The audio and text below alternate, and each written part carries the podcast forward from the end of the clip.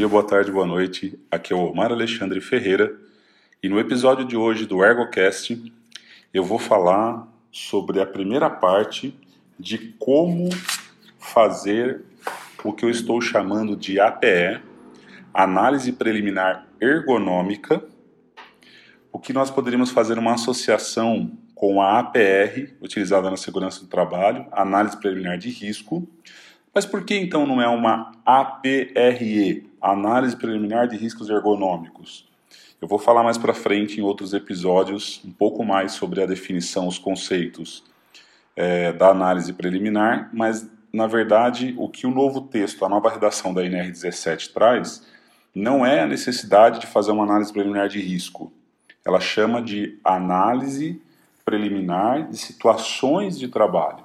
Então, mais adequado seria chamar de análise preliminar ergonômica, que é o que antecede a análise ergonômica.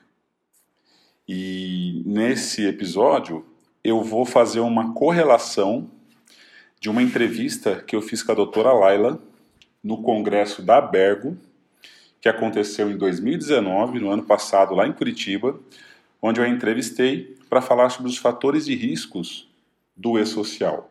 Veja, fator de risco não é risco. Então, situações de trabalho e fatores de risco é, são muito, muito próximos em termos de entendimento. E aí, a dica que eu dou para você, que vai ouvir esse episódio, é para se atentar muito e fazer uma, uma adaptação muito simples.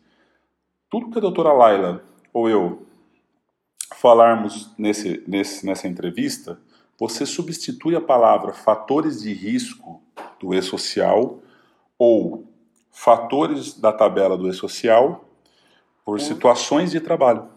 Tá? Então, falou em, em risco de e-social, em fator de risco de e-social, falou da tabela do e-social, pega o que ela falar e o que eu falar, todas as dicas, e adapte para as questões e situações de trabalho tá? É a mesma adaptação para algumas situações do que era o entendimento do e-social, de como a gente ia lidar com aquele, com aquele levantamento do e-social, dos fatores de risco do e-social. E o que no e-social é, necessitaria de uma análise ergonômica do trabalho continua valendo. Os exemplos que eu falo na entrevista, que a doutora Laila fala, as ferramentas, os métodos, continuam valendo, tá? O que necessitava, o que, o que demandava uma análise econômica do trabalho continua demandando e o que era uma análise mais qualitativa, mais da subjetividade do trabalho, mais da ergonomia da atividade, segue o mesmo plano. Então, espero que vocês gostem do episódio. Não deixe de comentar, compartilhar, interagir com a gente e falem o que vocês estão achando da volta do, do ErgoCast, para incentivar a gente a continuar esse projeto. Um grande abraço e até o próximo episódio. Então, bom dia, boa tarde, boa noite. Sempre me apresento assim, é. depende do horário que você estiver assistindo esse vídeo. Eu tenho a honra aqui, o privilégio de estar com a doutora Mayla, que vai se apresentar para vocês. Pessoa mega simpática, generosa. De, a gente acabou de tomar café aqui no hotel de disponibilizar o tempo dela para evangelizar a ergonomia e falar um pouquinho sobre o e-social. Então, doutora, se você puder se apresentar, contar um pouquinho da sua trajetória, como que você foi parar aonde você está. Bom dia, boa tarde, boa noite. Meu nome é Laila, então. Hoje eu sou auditora fiscal né, no trabalho, no Ministério da Economia atualmente, antes do Ministério do Trabalho. Mas eu sou médica de formação, já fiz residência em saúde do trabalhador, mestrado também em saúde do trabalhador, nas questões de ergonomia. E já passei por alguns trabalhos anteriormente, mas já tem 12 anos que eu estou no Ministério do Trabalho, fazendo fiscalizações de saúde e segurança, inclusão de pessoa com deficiência e geralmente com foco nessa parte de ergonomia, de saúde, por causa da minha formação. E aí já desde 2017 que eu venho trabalhando com apoio social no grupo de, de construção técnica né, do sistema. E aí trabalhei muito com essa parte dos fatores de risco ergonômicos. Então, famigerado fator, a tabela do E-Social, 58 itens.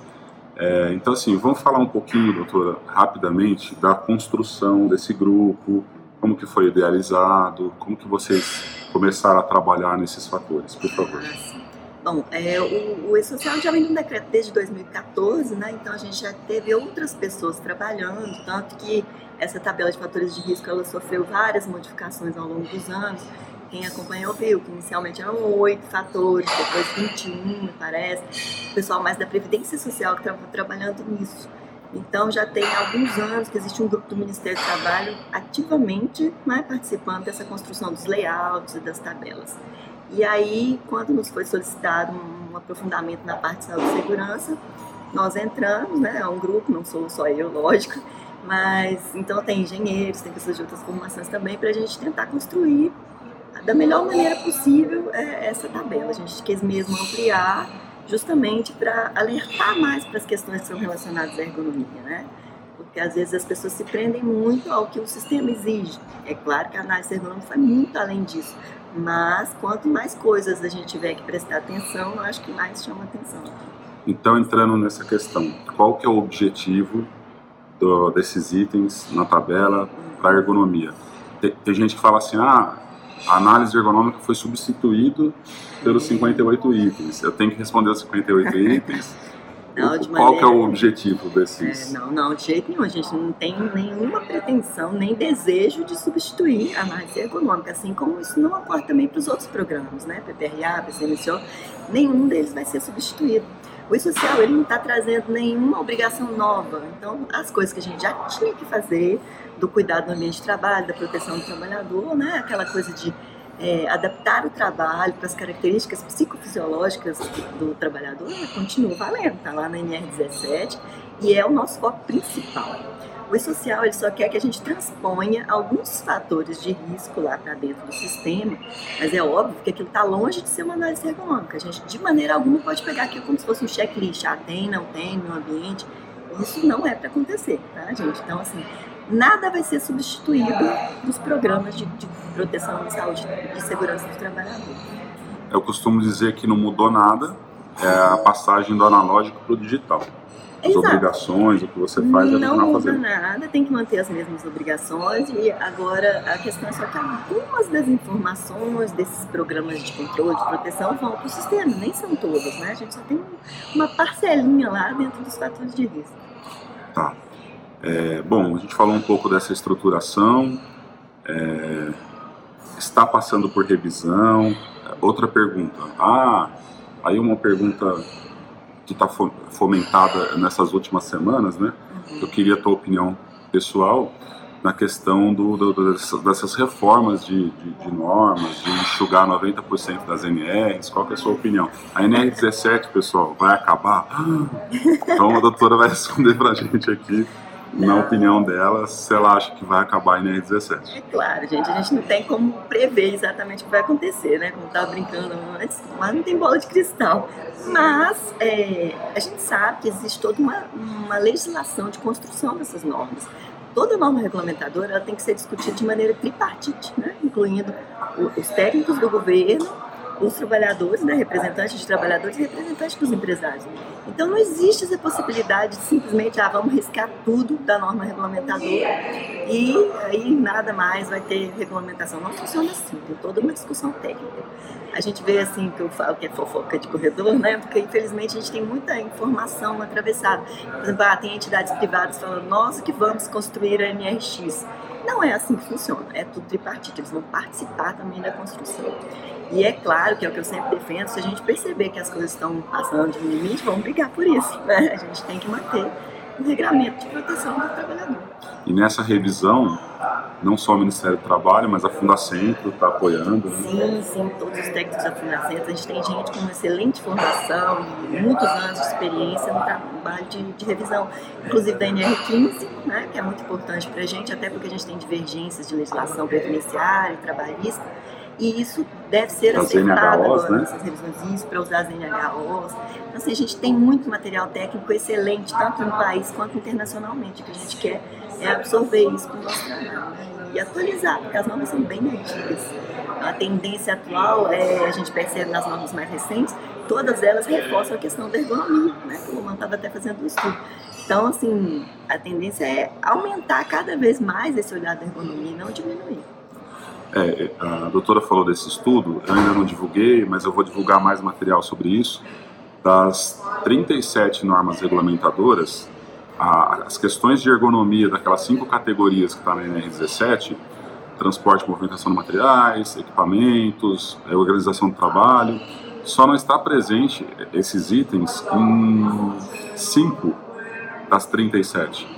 Então a ergonomia, ela nunca vai acabar, eu escrevi um artigo sobre isso, né, se a NR17 vai acabar. Não, não vai. Isso não, não vai acabar, gente, calma. Respira que é de grátis, é. que é grátis, não, não vai acabar a NR17. Outra pergunta. A ergonomia vai sair do e-social, na sua opinião? Não, nós vamos defender tecnicamente, com todas as forças, para não sair. Pode enxugar. Talvez. Não sei. Diminuir, é, mas aí, acabar não. Acabar não. Não tem jeito de acabar, porque a IN77 lá que definiu as questões do PPP, lá na Previdência Social, ela falou que quando o PPP fosse um meio digital, ele teria que incluir fatores de risco mecânicos e ergonômicos assim, tem legislação que fundamenta isso, né? Não é tão simples assim, não, né? Não. Teria que mudar essas regras todas. E assim, tem todo um acordo de construção da social entre o grupo piloto de empresas, né, e todos os entes federativos que do dono do governo, Caixa Econômica, o Ministério da Previdência e o antigo do Trabalho, mas é, esses entes eles têm um acordo e esse grupo de trabalho já vem existindo há muitos anos, então assim, você não tem necessidade de quebrar isso os aspectos psicossociais cognitivos lá da tabela. Uhum. Teria, vão, vão, vai sair isso? Ah, é muito complicado, ninguém sabe como fazer. Na sua opinião, assim, no seu feeling, tem possibilidade disso sair do, das tabelas? Tecnicamente não faz o menor sentido sair, né? Porque a NR17 só fala disso, né? A NR17 fala, a gente tem que adaptar uh, o trabalho às características psicofisiológicas né, do trabalhador. Só com essa frasezinha a gente já tem a questão psico toda incluída na avaliação ergonômica. E de toda forma, é, as discussões técnicas elas estão sendo travadas. Né? Houve essa solicitação governamental, empresarial, de redução, de enxugamento do bloco social.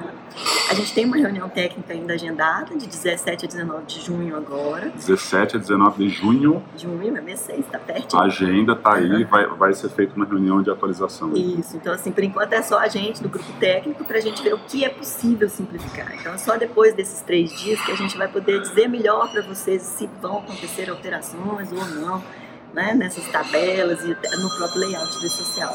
Por enquanto, a gente ainda não tem nada definido. Tudo que disserem que vai acabar, etc., é fofoca.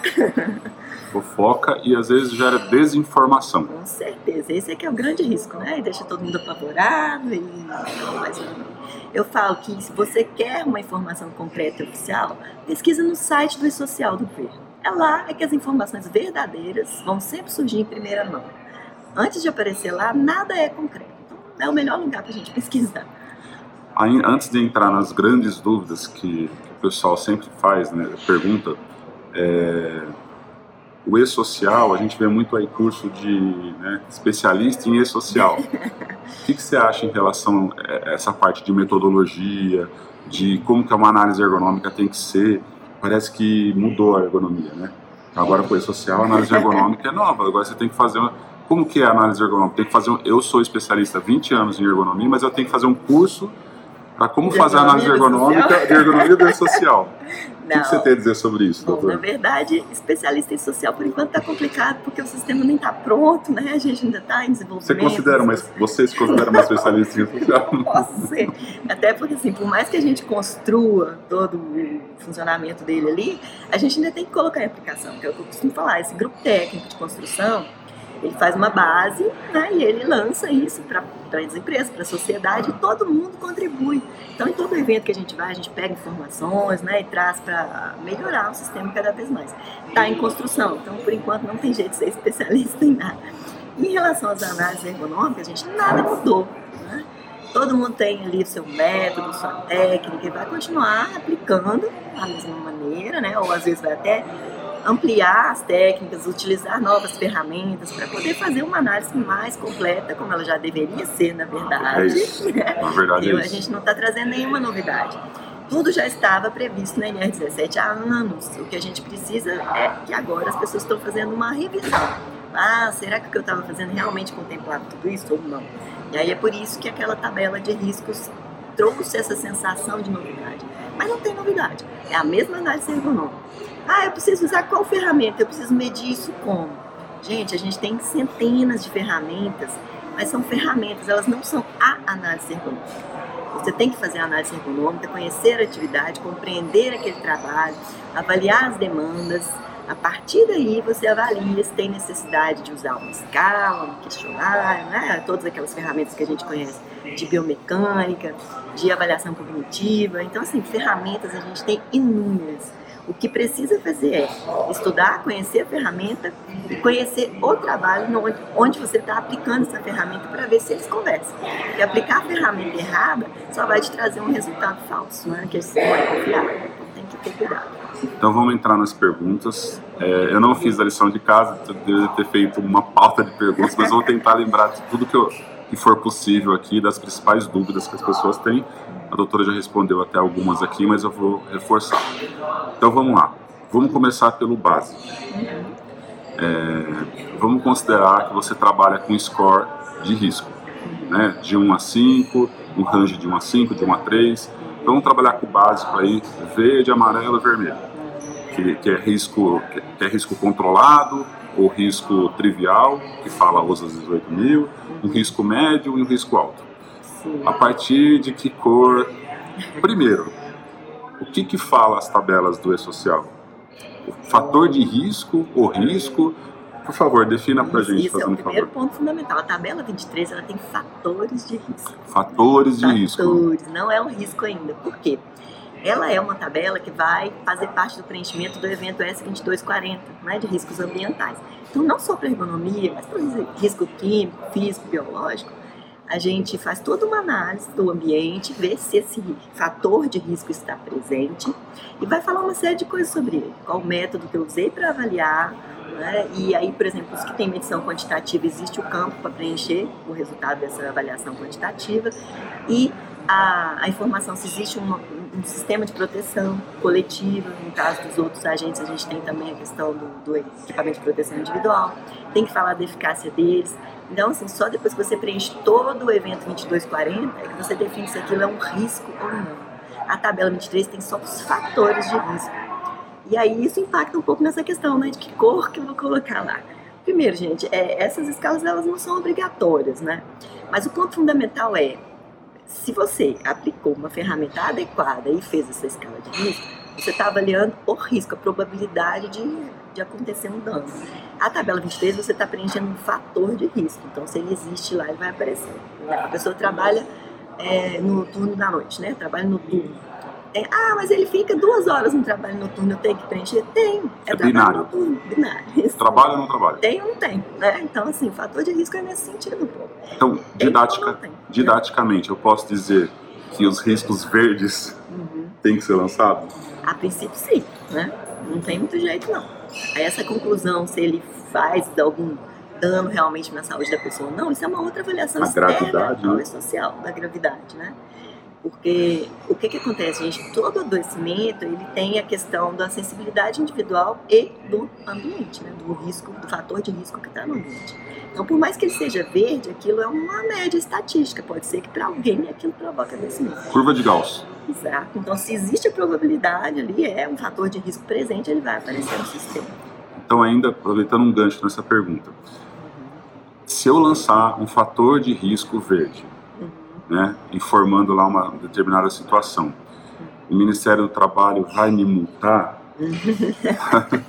eu vou ser penalizado? Eu vou cair na malha fina? Não, não. Como que é? O que, que acontece, gente? Em primeiro lugar, é importante dizer que o E-Social ele não é um sistema fiscalizador, tá? Ele é um repositório de informações. É da mesma maneira que a gente faz a declaração de imposto de renda de pessoa física ou jurídica, você coloca os dados, isso é enviado né, para o sistema, e aí existe uma malha fiscal que vai cruzar alguns dados e avaliar se existe uma, uma possibilidade de inconsistência ali. Tem alguma informação que não está batendo. Né? os órgãos todos que têm acesso às informações do social vão construir malhas fiscalizadoras também. E essas malhas vão fazer isso, elas vão te trazer um indício de que alguma coisa está irregular. Não vai fazer uma multa automática jamais, porque o trabalho nosso é, é de auditoria, ele sempre vai demandar um ser humano por trás ali da máquina do sistema principalmente nas questões de saúde e segurança, que jamais vão ser substituídas porque a gente tem a inspeção no local, a gente tem que conhecer o ambiente de trabalho. E é interpretativo, você Sim. tem que ter toda uma avaliação. Exato. Né? E de repente você tem lá, ah, eu informei os fatores de risco, mas lá na parte de monitoramento de saúde eu não falei os exames para aquele fator de risco. O que está acontecendo? Será que está irregular? Não sei, é um indício. Vamos verificar o que está acontecendo lá no local. E aí, o empregador vai ter toda a possibilidade de explicar as situações, de demonstrar os documentos, que como eu disse, uma partezinha vai para o social, todo o restante está lá guardado na empresa. Então a gente tem que verificar isso. Ainda nessa linha, então a empresa omitiu é, as informações. Então ela tem lá trabalho noturno, trabalho todas as, é, principalmente aquelas questões mais binárias que não tem muita avaliação, uhum. é ou não é, é posto-trabalho improvisado. Uhum ela, ele tem essas situações, mas ele falou assim, ah, eu, não, eu, não, eu só vou informar o que for vermelho uhum. ou o que for amarelo, não vou informar os verdes. Tem a possibilidade, eu imagino, né, nesse, nesse cross aí, nessa, nesse deparo aí, uhum. a empresa A, é, de determinado rumo de atividade, uhum. lançou lá os fatores de risco dessa empresa. Uhum. A empresa B, que é do mesmo ramo concorrente, faz a mesma coisa, assim, em termos de produção, de manufatura, ela não informou nem metade do que essa empresa A informou. Uhum. Tem possibilidade disso conversar? Tem possibilidade né, nas malhas da gente, porque a gente tem acesso aos dados de todas as empresas. Então, então não é tão simples isso, não informar assim. Não, não é não. Porque mais do que isso, a gente tem possibilidade de cruzar dados com outros sistemas. Então, por exemplo, sistemas de afastamentos na Previdência Social. A empresa não tem risco nenhum, né? E está cheio de afastamentos por doenças que podem estar relacionadas a supostos riscos. Epidemiologia, né? Epidemiologia. Estudos epidemiológicos, estatística está desfavorável. Tá, e a gente está cada dia com mais sistemas informatizados, com mais dados disponíveis. Né? Big Data. Uhum. Os dados de benefício da Previdência Social já são amplamente disponíveis, de CAT e tudo mais. Então a gente consegue cruzar essas informações e verificar. E além de tudo isso, como eu disse, tem um ser humano por trás. E a gente tem longa experiência de fiscalização então a gente sabe, chega numa metalúrgica, por exemplo, tá preenchendo lá que não tem ruído, não tem poeira, ou tá tudo muito bonito lá, ou tem alguma coisa muito errada no preenchimento das informações, e a gente vai verificar. É errado dizer que você omitir as informações. Uhum. Ao contrário, pode ser um tiro no pé, porque você pode estar tá chamando mais atenção ainda. Com certeza. Então, assim, eu falo, a sinceridade é sempre o melhor a melhor escolha em relação à fiscalização. Quanto mais você passa os dados, mais você demonstra que você está reconhecendo os riscos, que é uma obrigação lá da NR9, e está tomando providências em relação a esses riscos. Porque se você simplesmente omite, além de que pode né, existir, provavelmente existirá alguma multa relacionada à não informação, porque isso aí tem que ser criado também legislação específica e tudo mais, mas provavelmente vai existir. Então, se você não ah, informa, hoje, hoje ainda não tem. Né? É, diretamente ligado ao sistema, não, porque a gente tem na CLT a questão de passar as informações para a auditoria. E aí tem que existir algum dispositivo que vincula um pouco isso aí com a, a forma de passar essas informações. Né? Mas assim, tem possibilidade de multar, então isso provavelmente vai existir se não houver a informação. E tem todas as outras multas previstas nas normas regulamentadoras, CLT, etc., que são para as irregularidades que a gente vai encontrar no local. Ah, você só não informou ou você realmente não fez, não fez análise ergonômica, não avaliou nada? Aí são infrações diferentes, né? Não informar uma coisa, então fazer é pior ainda. Informei uma situação de fator de risco, é, de acordo com a análise ergonômica, e aí isso vai para o sistema, a empresa vai lá e faz uma adequação da situação e esse fator de risco passa a não existir mais. Como é que funciona Sim. Ah, isso aí é muito tranquilo, porque o evento S2240, o que, que acontece? Você informa no social os fatores de risco e todos aqueles controles, ok. Aí, a partir do momento que você mudou aqueles riscos, você informa um novo 2240. E a partir daquela data ali, fica né, valendo a nova informação. É Mas a anterior permanece no sistema. Nada é histórico, é apagado. Né? Nada é apagado. Até porque esse histórico é muito interessante para aquela empresa que quer fazer as coisas bem feitas e melhorar as condições de trabalho esse histórico vai ser construído ao longo do tempo de preenchimento social. A gente vai perceber, olha, aqui ela tinha tantos riscos, está diminuindo, né? Então, como que está isso aqui? por exemplo, dos riscos que tem mensuração, ah, ruído, ela tinha 85 decibéis, aí daí a um ano ela veio preencher novamente 2240 para aqueles funcionários, falando, ah, agora meu ruído está 70 decibéis. Então, assim, isso a gente vai poder enxergar a evolução das empresas no controle pelo sistema. Ferramentas ergonômicas. Eu tenho que utilizar ferramentas ergonômicas que estão em ISO. Já ouvi falar isso, né? Nossa, só pode usar a ferramenta que está em ISO. É, eu posso usar referência do manual de aplicação da NR17 ou colocar é, conforme observação ou análise da atividade, se for o caso, e complementar com uma ferramenta? Como é que funciona a metodologia? Ah, você está dizendo aquele campo, né? Que a gente tem Isso. que preencher o método que foi utilizado para análise. Isso, é esse campo aí. É, é bastante importante, porque, gente, é, o que se quer perceber com esse campo é isso, se as ferramentas utilizadas foram as adequadas. É obrigatório usar a ferramenta de maneira alguma. Né? A análise econômica do trabalho é aquela coisa de compreender a atividade, como a gente falou. Então, o manual da NR17 traz isso muito bem detalhado, te dá exemplos do que são normas de produção, né, conteúdo da tarefa. Então, essas coisas estão todas estão bem descritas lá. Se você faz uma boa análise usando esse método de conhecer a atividade, ok. Se você faz uma primeira análise da atividade, fala, eu gostaria de fazer uma observação sistemática aqui, medir os movimentos, quantificar isso mais, vou usar a ferramenta X. Ok, é importante aquilo que eu falei no início, a gente tem que usar a ferramenta adequada para o que se quer entender, né? senão dá tudo errado. Se você usar uma ferramenta de coluna para uma pessoa que usa só os membros superiores para trabalhar, vai ficar tudo verdinho e você não vai descobrir nada e não vai melhorar as condições de trabalho da pessoa. Então o importante é isso, usar bem e anotar lá naquele campo social qual foi o seu método usado. E uma ferramenta, um método é, com comprovação científica, com validação, ele não necessariamente precisa estar em ISO. Né? Não, de maneira alguma. A gente tem artigos científicos excelentes, com vários métodos validados no Brasil, né?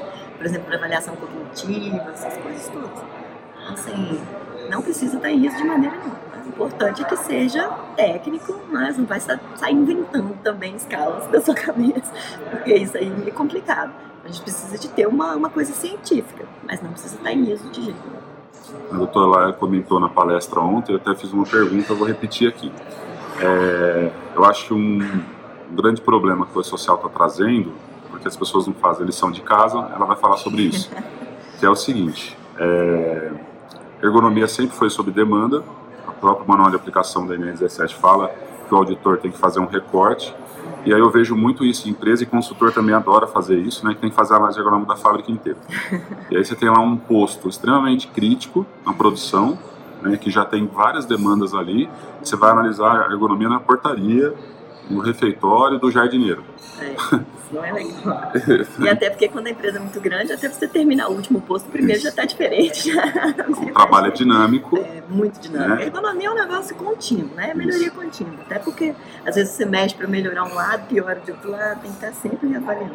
Então, como que funciona essa questão? Por exemplo, a empresa te contratou, você é uma consultoria, ou você é um, tá dentro, um ergonomista dentro de uma empresa, eu tenho que fazer a análise ergonômica das atividades. O pessoal fala posto de trabalho, não é por atividade. Você tem que contemplar as atividades para responder, depois atrelar com o CPF, não é isso? É, tem a descrição né, do ambiente de trabalho e da função que a pessoa faz. Então, como que funciona essa questão que você respondeu ontem lá, né? Com o e-social eu tenho que fazer 9 mil análises até o prazo agora que, que tem para entregar. Como é que funciona isso? E aí? É, na verdade, não é para funcionar assim, né? Que foi o que a gente começou ontem as análises elas já deveriam existir. A NR17 tem muitos anos, não é novidade para ninguém, né, gente? Então, assim, agora, para apagar incêndio, não tem a menor possibilidade de fazer uma análise econômica bem feita de um monte de postos de trabalho a tempo de colocar no social. Isso já, devia, já deveria existir há muito tempo. Mas como não existe, o que, é que a gente faz hoje? Tem umas pessoas perguntando, ah, posso fazer um mapeamento ergonômico? Gente, tem alguns pontos ali naquela tabela de fatores de risco que são muito óbvios, né? Por exemplo, é quase checklist. Quase. Então, assim, ah, é trabalho em pé o dia inteiro. Ok, isso aí você não vai fazer uma super análise para descobrir isso, basta olhar, né? Perguntar para a pessoa. Então, assim, tem várias coisas ali que são de fácil preenchimento. Tem outras que demandam realmente uma análise ergonômica mais aprofundada para responder. O que, que a gente faz? Então, vamos fazer um, um checklist com aqueles fatores lá e pronto, acabou? Não tem jeito, não funciona assim você vai fazer no primeiro momento é, vamos analisar as demandas, né? Como você falou, vamos verificar os postos mais críticos e partir deles. como que eu analiso demanda? Ah, pode ser queixa no, no ambulatório, né, no serviço de saúde. Dados epidemiológicos. Dados né? epidemiológicos, né, absenteísmo. Então, assim, você tem vários fatores. Pode ser um gargalo na produção, que lá sempre dá problema e tem alguma coisa para se estudar. Então, a gente tem mil fatores ali que vão indicar os postos críticos, vamos dizer assim, que a gente vai priorizar. Já deveria ter feito há muito tempo também, né, mas vamos fazer agora. E o restante, o que, é que vai fazer? Aos, aos poucos vocês vão conseguindo preencher. Preencham aqueles que são básicos e vai ficar faltando muita coisa. Mas é melhor preencher tudo que puder agora e aí em caso de fiscalização, ah, mas estranho, por que está faltando fatores de risco? Aí a fiscalização vai procurar né, um local e, vai, e vocês vão explicar isso. A gente está fazendo análise ergonômica, pode sofrer autuação? Assim, pode, porque como eu disse, a NR17 é muito antiga e já deveria estar tá pronto. Mas, é importante ter cronograma, tem. contrato com uma empresa Exato, ou com um profissional. Mostrar que realmente a coisa está estruturada para acontecer. Né? Por mais que tenha um atraso significativo nisso, tem que demonstrar que agora está fazendo da melhor maneira possível. Então, assim, não é deixar de preencher, ah, não vou preencher nada porque não tem análise ergonômica. Não precisa, tem muita coisa que dá para preencher com uma observação mais simplificada. Bom, eu abri para perguntas no Instagram, no Facebook, recebi algumas perguntas. É, não cheguei a fazer pauta tal, mas eu vou lembrando aqui. Uma das perguntas foi em relação aos fatores qualitativos, quantitativos. Então, por exemplo, ah, o que, que é, longa, é, longos períodos em pé? O que, que é repetitivo? O que, que é, como não tem na moeda social na tabela, não está dizendo exatamente o que, que é o fator para eu lançar ou não. Como é que funciona isso? É, não tem nem Não terá. não terá. Porque o que, que acontece, gente? A gente tem literatura técnica ampla sobre todos aqueles itens lá. É possível você verificar métodos de avaliação, parâmetros, né, do que é leve, moderado, grave, o que, que eu posso considerar ali que realmente tem risco de adoecimento. E o ponto principal é sempre aquele, é conversar com o trabalhador. Assim, ah, subir escada em excesso Vou sair procurando, ah, tem uma escadinha aqui de dois degraus. Será que a pessoa sobe isso aqui em excesso? Quantas vezes por dia ela faz? Não é por aí. Primeiro conversa com o trabalhador. Ele te aponta o que, que tem de ruim no posto de trabalho. Então, assim, o foco ali é a pessoa. A economia não tem esse negócio de fazer média, de fazer é, grupo homogêneo de exposição, isso não funciona para a ergonomia, porque Nossa. as pessoas são diferentes. Grupo né? homogêneo de exposição. E a gente ouve muito isso. Ah, eu posso fazer grupo homogêneo para responder esses fatores de risco? Gente, como você faz isso? As pessoas não são homogêneas. É, e aí o foco da ergonomia é o ser humano, o indivíduo, não tem jeito de fazer isso. Mas o que a gente tem que fazer mesmo é essa coisa, ah, trabalhador, como é que é trabalhar nesse posto de trabalho aqui, né? Que dificuldade que você sente. Então, assim, mesmo sem uma análise aprofundada, você já vai levantar ali as demandas principais para aquela atividade, né? E aí você vai focar naquilo com uma avaliação mais aprofundada. Isso é importante. É, só para reforçar, assim, também uma dúvida muito, você já comentou um pouquinho, essa questão do, do, do sistema, para reforçar. Afinal, a análise ergonômica ela tem que ser feita por posto, por função, por atividade. Como é que fica essa verdade, isso aí é um pouco confuso, né? Mas a ideia é que seja feito por atividade. O posto de trabalho, gente, é, ele pode ser variável, né? Então, assim, um posto de trabalho pode ser utilizado de formas diferentes ali. Ah, esse posto tem essas coisas aqui, não sei. Porque sempre tem que ter o quê? A pessoa trabalhando. Então, nunca é só o posto de trabalho, o ambiente de trabalho. Né? É a atividade, a pessoa está incluída nela. Sem a pessoa não funciona. E essa questão do grupo homogêneo, depois isso vai ser atrelado a um CPF no sistema? É, mas nós temos grupo homogêneo. Não tem grupo homogêneo. não. É, mas todos, porque como é que funciona o sistema? Você informa lá naquela tabela, né, das 60 dos ambientes, aí os ambientes ficam descritos lá. E depois, para cada trabalhador, você vincula o ambiente, descreve as atividades dele, lista os fatores de risco conforme a tabela 23 e vai preenchendo cada dado de cada fator de risco ali. Então, isso é atrelado sim ao CPF, porque é daquele trabalhador que já foi registrado nos eventos de registro de atrás, né, no 226. Excelente. Tá, tá claro, né, pessoal? A doutora Laila é extremamente didática, assertiva, não tem como ficar dúvida que ela está sendo super clara. É, eu queria lembrar uma pergunta que você falou ontem, ainda nessa linha da, dos riscos. Daqui a pouco eu lembro, eu vou falar para vocês. É, continuando com relação aos famigerados psicossociais cognitivos. Ah, mas isso não está na NR17. Não está. Psicossocial na NR17, né? Como é que funciona isso? Os itens da, das, das, tabelas referentes ao psicossocial cognitivo? É, a gente até está vendo alguns, alguns autores falando, né? Ah, não, tem uma parte que é da ergonomia, tem uma parte que não é da ergonomia naqueles fatores de risco. É, gente, porque toda vez que você tem que adaptar condições psicofisiológicas do ser humano, né, então, o trabalho a essas condições, você tem que avaliar o ser humano como um todo. Você não tem como fazer uma partição, ah, eu quero analisar só o corpo da pessoa. A, a pessoa é Separa a cabeça do corpo. É, não tem jeito. Então, assim, todo ser humano vai implicar ali no seu trabalho, o seu corpo físico, né, mas também a sua parte cognitiva e as suas emoções, seu afeto. Então, a gente é um ser né, integral. E tudo isso tem que ser avaliado para essa adequada adaptação do trabalho, para conseguir conforto, segurança e desempenho eficiente, como a NR17 prevê há muito tempo. Então não tem jeito de falar, ah, não, é só biomecânica e ergonomia, de maneira não. Né? É...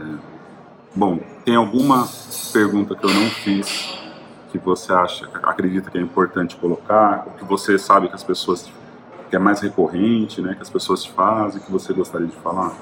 Veja se você lembra alguma coisa aí. Ah, o pessoal fica com bastante receio de colocar esses fatores de risco, aí em algum momento que alguma pessoa adoeça, que seja feito um nexo imediato, automático com esse fator de risco. Não é assim que funciona, né, gente? É, primeiro que, por exemplo, o nexo técnico epidemiológico da Previdência, ele foi uma coisa com avaliação epidemiológica, estatística, né? e aí existe essa conexão automática, mas depois isso tem possibilidade de reavaliação e tudo mais. Então, o Next Técnico é outra coisa. O social não tem pretensão de fazer nada disso, né? Pelo contrário. Lá é um repositório de informações, a gente vai usar isso para uma fiscalização mais estratégica, mais inteligente. Né? E até para a gente conseguir alcançar né, mais locais de trabalho, mais trabalhadores com isso. Mas não existe essa coisa, ah, se eu preencher o risco, eu já vou estar confessando que aquela doença que o trabalhador adquiriu é do trabalho. De maneira nenhuma, isso não existe, porque senão isso poderia existir com qualquer dos outros itens. Então, se eu colocar lá ruído e depois eu tenho um trabalhador com perda aditiva, ah, automaticamente é trabalho. Agora, o que eu falo é o seguinte: as empresas elas têm que se preocupar, e aí o consultor é fundamental nisso, né, o profissional da ergonomia. Ok. Enquanto eu tiver problemas lá no ambiente de trabalho, fator de risco, eu não posso excluir a possibilidade de ligação disso com adoecimento. Até porque tem a previsão legal de que as doenças agravadas pelo trabalho têm o mesmo peso né, do que as doenças totalmente provocadas pelo trabalho. Então, às vezes as pessoas falam, ah, não, o ruído é muito frequente. Ah, mas um rapaz trabalha numa banda no final de semana. Como que eu vou saber se é do meu trabalho, se é lá da, da banda dele? Acaba com o seu trabalho. Aí você vai ter certeza que é da banda. Então, assim, a gente tem que consertar o que está na nossa alçada, que é o ambiente de trabalho. Corrigiu aquilo, eliminou o risco, o fator de risco, então não se preocupa mais com esse tipo de nexo. Né? A preocupação nossa é essa, é melhorar o ambiente, não ficar registrando ou não registrando, vou esconder, não vou esconder. Então vai, vamos fazer a coisa direitinho. Eu queria perguntar de dois itens desse, dos psicossociais cognitivos aí, que o pessoal tem mais dúvida, que gera mais é, histeria, que é o estresse, avaliação de estresse e assédio moral de qualquer natureza. Entendi. Então, queria que você falasse um pouquinho ah, tá. desses dois. Isso é importante, porque assim, estresse no trabalho todo mundo tem, né? Ponto final. Por isso é que ó, o fator de risco seria um excesso de estresse no trabalho, alguma coisa que está podendo ser adoecedora. E tem ferramentas para avaliar tem, ele. Tem, tem. Isso é que é o fundamental. Então não é assim, ah, eu acho que aquele trabalho está estressante eu vou pegar uma ferramenta que me permita avaliar qual que é o grau disso, o impacto disso na saúde, no bem-estar daquela pessoa. A mesma coisa o assédio. Ah, mas se eu falar de assédio, eu vou estar tá, é, envolvendo um trabalhador nesse assunto. Como que eu vou falar que ele está sendo assediado? Gente, tem ferramentas para avaliar isso. Então, assim, o assédio geralmente acontece com uma pessoa, pode acontecer com grupos, mas o ponto principal é, detectou essa situação, corrigir mas tem que informar lá. Se acontecer se o consultor verificar isso em algum momento, isso tem que aparecer lá nos fatores de risco. Claro, ficou claro, tá, para mim está super claro. No próprio assédio também a gente tem ferramentas de avaliação, né? Não precisa ficar assim perguntando, e aí, você é assediado? Não. Você lembra de alguma de cabeça? Ah, um que, acho que aquele HSE mesmo tem. HSE tem, tem alguma coisa? Tem coisa de assédio, não tem? Mas tem várias ferramentas aí. Eu vou, eu vou fazer um compilado e até ah, depois sim. do congresso aqui, eu vou disponibilizar para vocês, vou compartilhar né, algumas até na palestra da doutora que ela disponibilizou, e aí eu passo para vocês. Hoje mesmo vai ter uma palestra interessante, uma mesa sobre psicossociais cognitivos, né? Eu não vou poder participar, você participa lá e conta pra eu gente. Participo, faço toda uma, uma curadoria aí e disponibilizo os conteúdos para vocês, tá? Bom demais. Até a palestra da doutora eu filmei ontem, e vou, vou fazer um material aí para vocês, um resumo, tá? É, bom, eu acho que a gente a responsabilidade é muito grande aqui do meu lado, porque as pessoas vão, ah, tem que perguntar isso, tem que perguntar aquilo. Tudo bom? Mas o objetivo, assim, é, poxa, primeiro que já tem 36 minutos aqui, né? Então queria mais uma vez super agradecer. É, simpatia, generosidade, a humildade, né? Que ela, que ela tem de estar aqui conversando comigo. Então eu queria assim que você desse dica aí de um, dois, três livros de ergonomia ou não ergonomia que você recomenda, que você acha legal, que tem a ver direto ou indiretamente com a nossa área, né?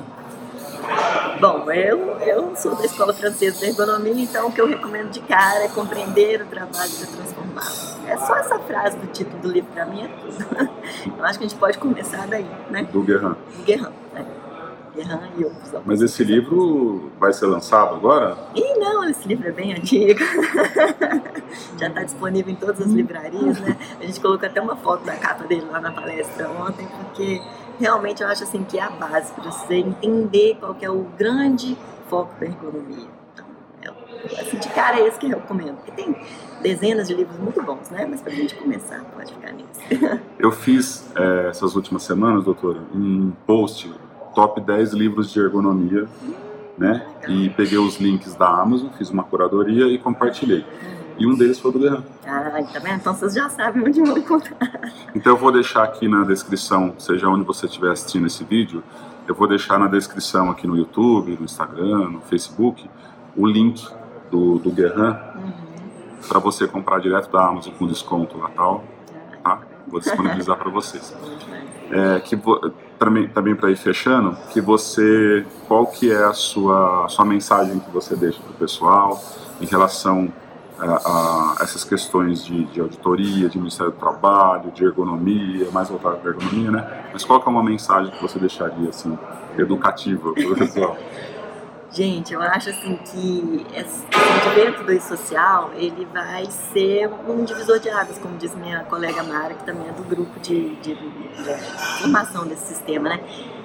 Por quê? Porque é uma valorização do profissional que trabalha com isso. Então, assim, é o momento da gente também se dar o devido valor. Né? O ergonomista não é, vender trabalhos ruins de uma maneira mais barata, que às vezes as empresas procuram o menor custo, né? Mas não, vamos fazer uma coisa de qualidade, vamos aproveitar o momento para é, dar um up assim, na carreira mesmo, né? Tem uma batalha da Bergo para ter CBO, para o ergonomista. Então, assim, vamos batalhar por isso e entender o quê? Que a fiscalização não é inimigo de ninguém, a gente é parceiro né, dos profissionais técnicos da área de saúde e segurança, da ergonomia, para conseguir as melhorias que vocês propõem o tempo todo. Então, acho que é isso, assim, é essa abertura de falar mesmo, falar, eu tenho essas dificuldades aqui, o que a gente pode fazer, o que pode melhorar. Que é e assim, é, valorizar mesmo a ergonomia, que eu acho que agora é o momento da gente crescer isso aí. Né? Tá, eu não vou passar o contato da doutora, vocês vão ficar enchendo o saco dela. Então, se alguém tiver alguma dúvida que, eu não, que ela não respondeu aqui, que eu não perguntei, deixa nos comentários, manda para mim, eu vou fazer um, um pareto disso daí, um compilado, e aí eu tenho o contato dela, eu mando para ela, se tiver alguma coisa fora daqui, ela responde. Você quer deixar algum contato em termos de redes sociais para te acompanhar, se você usa Instagram, Twitter, ah, Facebook? Eu sou meio fora dessa rede. Mineirinha, mineira. Mas aí, até uma coisa que a gente pode fazer, porque como vai ter essa reunião, né, de 17 a 19, se tiver informações novas lá, a gente compartilha. Então ela vai se comprometer em passar para mim que aí eu aproveito e já espalho para vocês. Divulgar, né, como é que está o andamento isso. aí dessas supostas alterações, em que pé que tá. A gente vai atualizando vocês. O cronograma mantém, vai ah, ser de postergado, de implantação, vai para dezembro, como é que tá?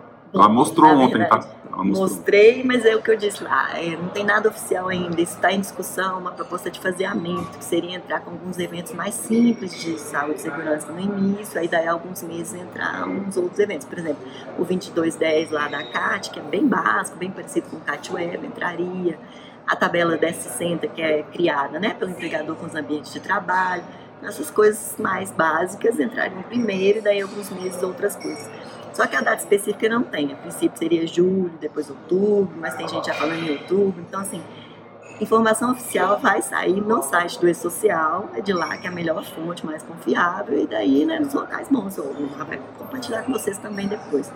Mas só cuidado com as fofoquinhas mesmo de grupo de WhatsApp, está criando um estresse muito grande desnecessário. Então vamos esperar que as coisas se fundamentem, se assentem direitinho, e aí a gente divulga o oficial. Bom, então, muito, muito obrigado Imagina, pela sua simpatia, por estar aqui doando seu tempo, né, compartilhando seu conhecimento, sua... e agradeço a todo mundo que assistiu e acompanhe as atualizações. Até o próximo vídeo que a gente vai para o congresso agora ver o que está acontecendo. É, não podemos perder né, as palestras. Obrigado, viu, doutora? Obrigada a você. Tchau. Tchau, tchau, pessoal.